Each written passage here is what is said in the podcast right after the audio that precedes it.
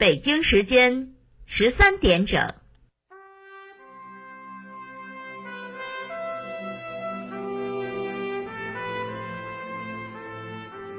历史与诉说，情理与真相，欢迎收听广播剧场。《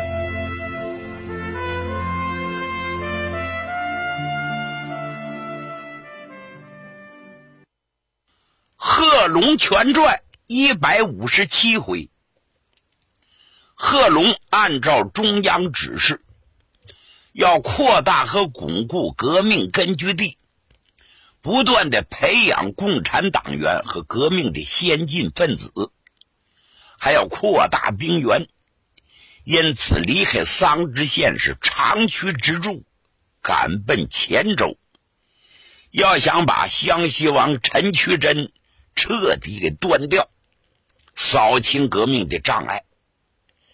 咱们上文书说了，大军正往前走着，眼前一道关口叫西教乡。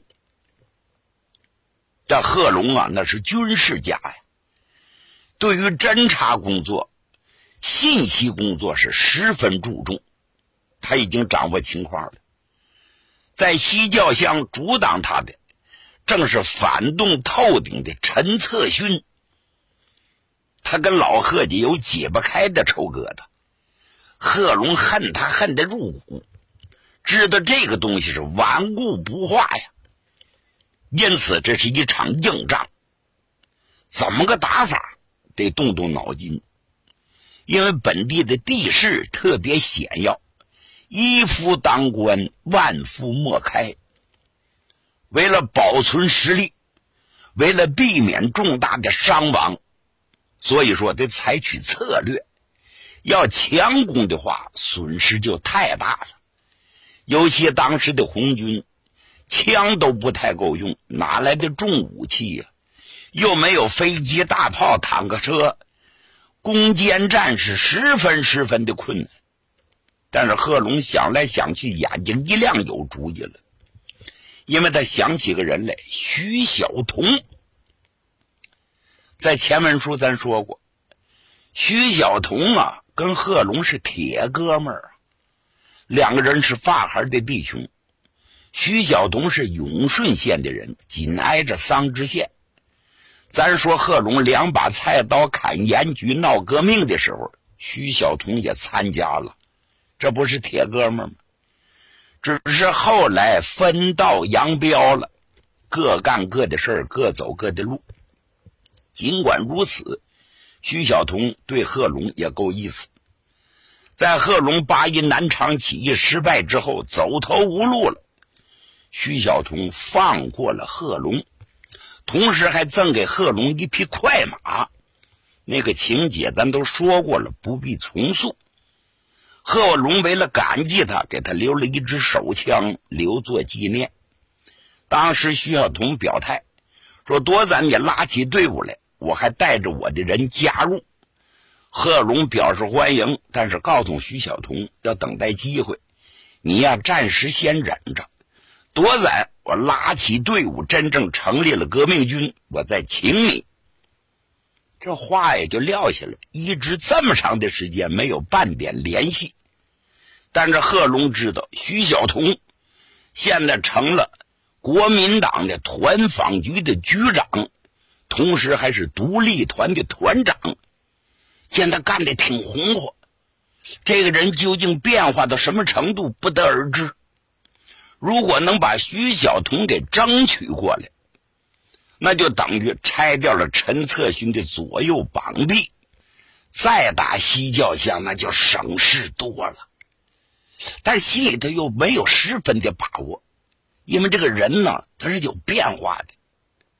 最后贺龙下定决心，不妨一试，不试胡猜怎么能行？他马上召开了军事会议，让卢东升领着一团的兵力。仰攻西教乡，把正面的敌人给吸引住，而后他要腾出身子，要亲自赶奔大峪岭去见徐晓彤。在这个会议上，贺龙刚把这话说出来，王炳南就不干了，军长，使不得，太危险了。徐晓彤现在是铁了心，跟定了国民党了，那是咱的仇敌呀！你要登门去见他，不主动入了虎口了吗？不行，不行，不行！开会的人绝大多数全反对，只有卢东升没言语。贺龙转回身问卢东升：“东升啊，你的意见呢？我去好还是不去好？”军长，我有啥说啥。各位说的对不对的，大家多提意见。我觉着军长说的有一定的道理。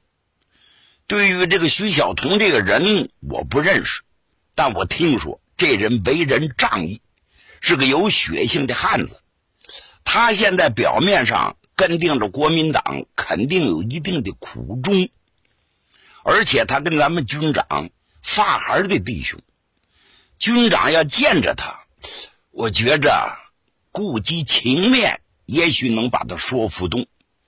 万一徐晓彤能站到咱们这一边，那攻打西教乡就不费吹灰之力了。我认为这可行，咱们军长独具慧眼，看不错人，因此我同意。贺龙听完了，拍了拍卢东升的肩膀：“东升啊，知我者你也。哈丙南呐，你们尽管放心。即使徐晓彤不愿意过来，不想帮咱的忙，我也看出来，他也能按兵不动，起码不能拼力的阻挡咱们。那咱们就不白去。”放心吧，我心里头有底。前军的事情就交给你们负责了。贺龙说完了，他是急性子，说走就走啊。那个军事上的事不能耽搁呀。大伙知道贺龙的脾气，他决定的事情九条牛拉不回来，没有办法。贺龙准备了一匹快马，卢东升就问军长：“您带多少人去？”多少人都没有用，带多了反而坏事，就带一般人吧。这一般人是拔了又拔，选了又选，挑了又挑，拣了又拣，都是以一丁百的人物。而且卢东升建议带着贺炳炎，这贺炳炎是新提拔的干部，现在是一营的营长，小伙子二十岁，精明强干呢。眼明手快，带这样的人，大家放心。所以把贺炳炎找来了，叫他负责贺龙的安全。贺炳炎一听，乐坏了，跟着军长出门，太高兴了。因此向众人做了保证：你们就放心，有我在，军长一根汗毛都不会受伤。就这样，贺龙领着一班人起了身了。绕路赶奔大峪岭。说到这儿，咱得把这块的地形交代交代。往前走不远，就是西教乡。西教乡啊，是人口集居的地区，建筑在一座岭上。这座岭叫卧虎岭，您听这名一共有五百多户人家，地势相当险要。你要想够奔黔州，必须在这儿通过，不占据卧虎岭，你想过去没门儿旁边有一座大山，就是大峪岭。在这些山当中，最高的就是大峪岭，而且呢，从黔州供给西教乡所有的军用物资，必须通过大峪岭。就好像人旁边蹲着个大狮子差不多少，徐晓彤就占据着大峪岭，所以必须得拐个弯儿顺小道而行。当然了，翻山越岭，说不完的丛林呢。这八个人利用了四个多小时的时间，才到了大玉岭的山脚下。贺炳炎在头前开路，当他确定。周围没有可疑之处，这才招手把贺龙的人带过去。又往前走了，能有一公里，突然在树后头出来几个国民党兵，手中都端着枪，站住！口令，再往前来开枪了。贺炳炎不知道如何答对，回头看贺龙。贺龙把马往前一提，大手一扬：“弟兄们，辛苦了！不要误会，我要见你家团防局的局长，独立团的团长徐晓彤。啊，你是谁呀？请你们通报一声，你就说故友有个姓贺的想来求见。”就是我呀，我想见他。那你叫贺什么？你不必问了，你一说他就知道。我想见他一面，好吗？说着，贺龙从腰间一伸手，拽出十块大洋来，往马前一抛，啦啦啦啦啦啦！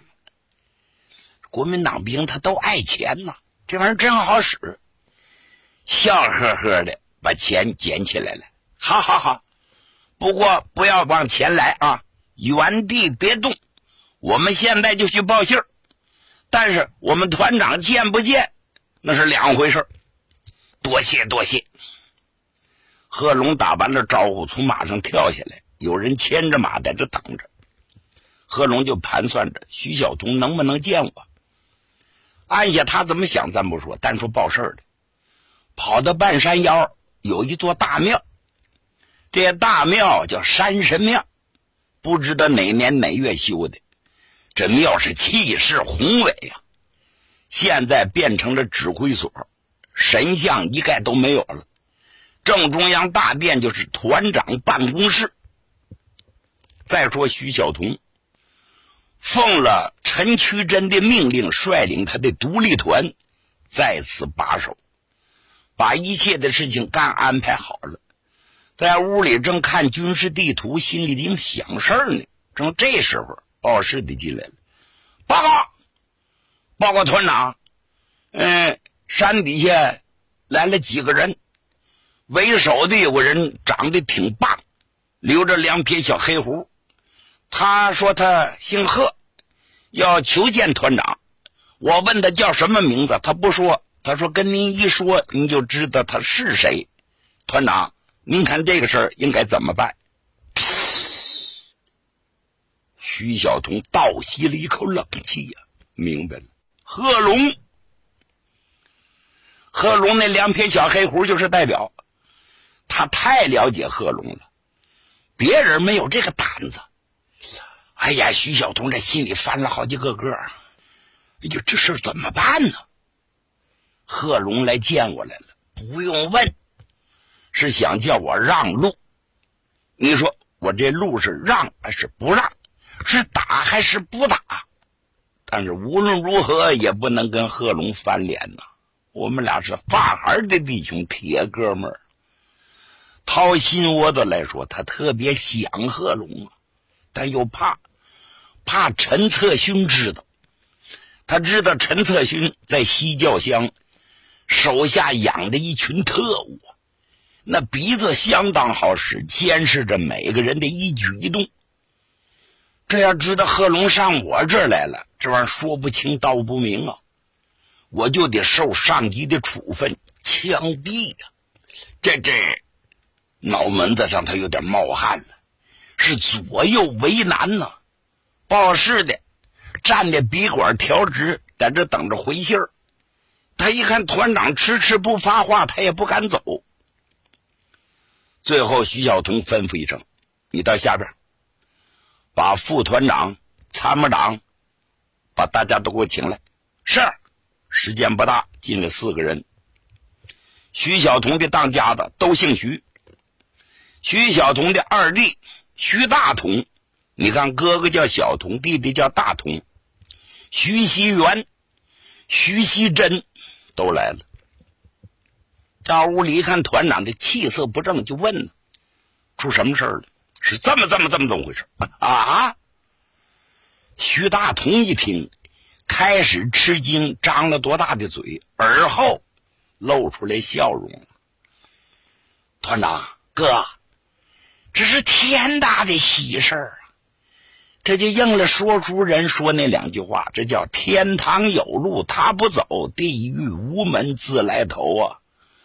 贺龙是一块肥肉啊，这这这飞到咱嘴来了，咱能不吃吗？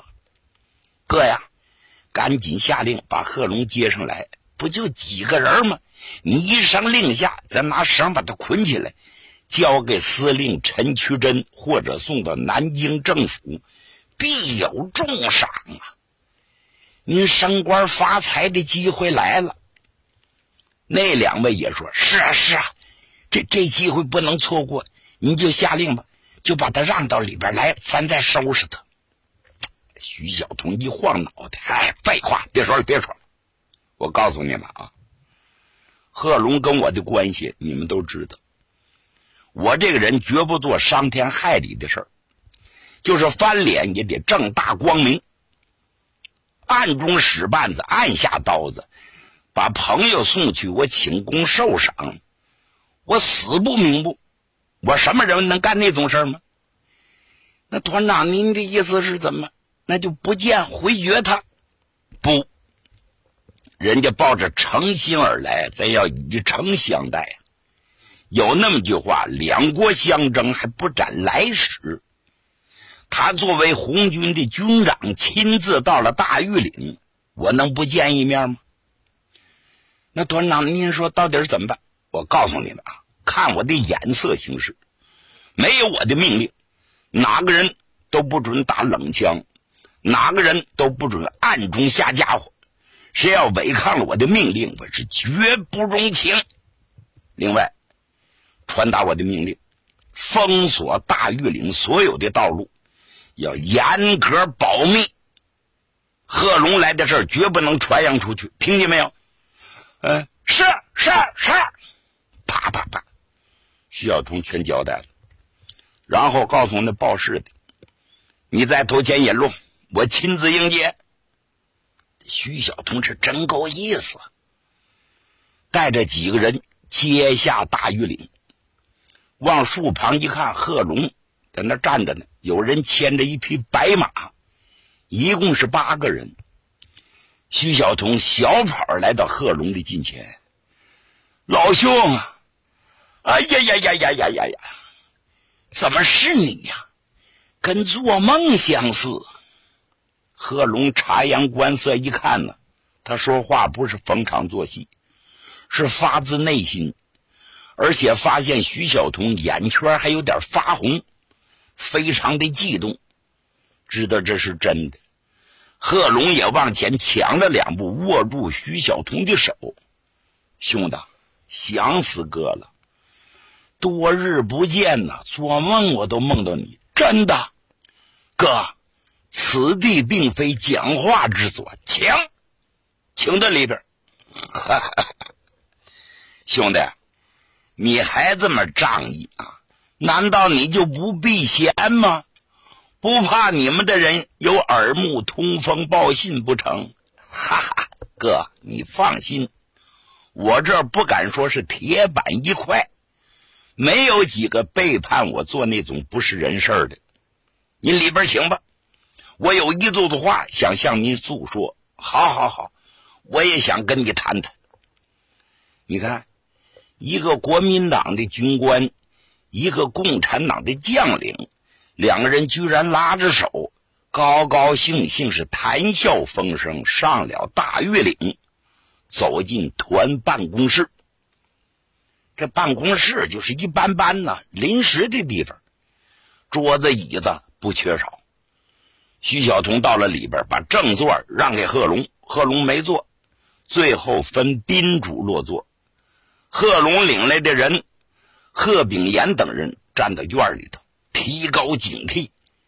虽然说谈笑风生，这玩意儿谁知道是真是假呀？一旦翻了脸，就得动手啊！他们提高警惕，保护贺龙的安全。徐晓彤在这张罗着，其他人谁都不言语，一个个注目盯着贺龙。这徐大同这些人就看着，心说：“啊，这就是贺龙啊，长得够精神的，是跟一般人不一样。传说这贺龙他不是人，是真龙转世，大难不死。你说几起几落，到了今天依然是带兵的大官这玩意儿就难得呀！啊，他一看贺龙那么自然，一点也不畏惧，真可以说是英雄虎胆呐！他们心里一个劲儿的佩服。可两个人谈话，其他人不准靠近，都在门外等信儿。说徐晓彤命人泡茶，他恭恭敬敬给贺龙倒了一杯茶，然后盯着贺龙就说：“哥，有话请直讲吧，别的事儿咱先别说。兄弟，快人快语，好，我就开门见山。这次我领着红四军。”来到了西教乡，拿下西教乡之后，我长驱直入，要端陈渠珍的老窝黔州。顺手牵羊，我还要把大庸县、慈利县给占领。我想请兄弟帮我个忙，让让路。兄弟，能办得到，办不到，你不要为难，办不到就说办不到。现在你是国民党的人员，我是共产党，咱们是水火不同炉啊！但是我就冲着咱们哥们的私人感情而来，兄弟，你看怎么样？我就要你一句痛快话，哈哈哈哈哥，这话分怎么说了？要换成旁人，门都没有。不管怎么地，我是国民党的团长。我拿着国民党的俸禄，吃谁得给谁办事儿，我能让路吗？我要让路，我是犯下掉脑袋的罪名啊！但这话从哥您嘴里说出来的，掉脑袋我也不含糊，我绝对让路，不但让路，我还要给哥你提供一切一切的方便，你看怎么样？就徐晓彤。这种坦诚的态度，叭叭叭一说，简洁明快，贺龙的心啪放下了。没想到徐晓彤这么痛快，贺龙是深受感动啊！兄弟，难为你了。咱既是弟兄，我不能害你。比方说，按照我的计划，我达到了目的了，你怎么向上级交差呀？嗯？哎，哥呀！老实说啊，我是人在曹营心在汉呐，我始终没忘了咱们弟兄的感情，没忘了咱那些哥们弟兄。我是苦孩子出身，我跟那些狗日的根本就不一样啊！哥呀，我做两手准备，我也希望您表个态。如果我率着我的独立团参加你们红军。你要还是不要？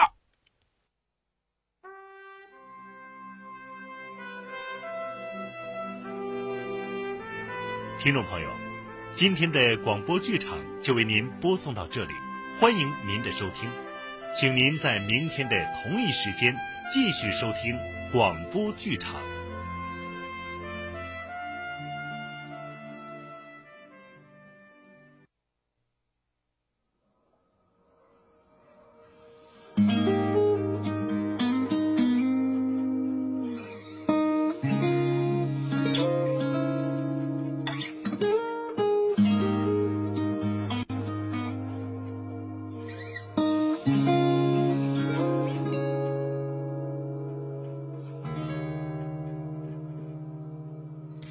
想用清风换走你的烦恼，想用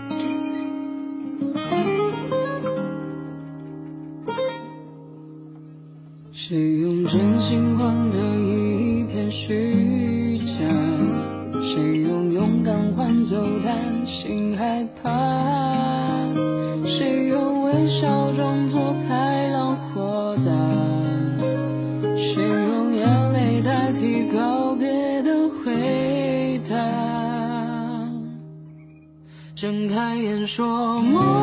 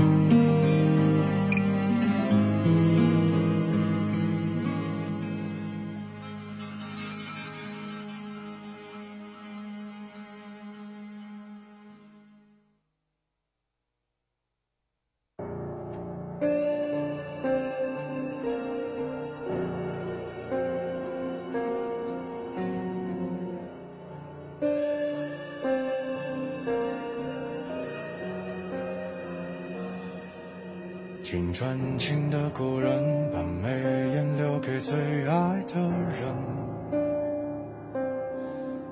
看过小小的人，为世人的戏在隐忍。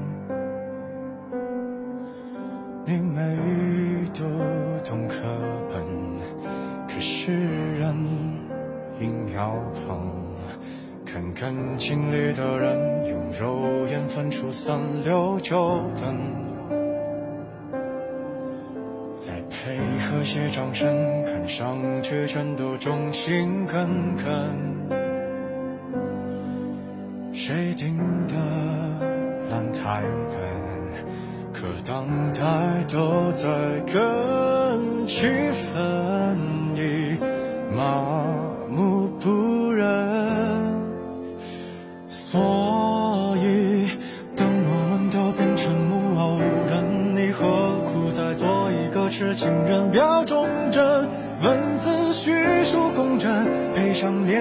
伤痕你还会哭多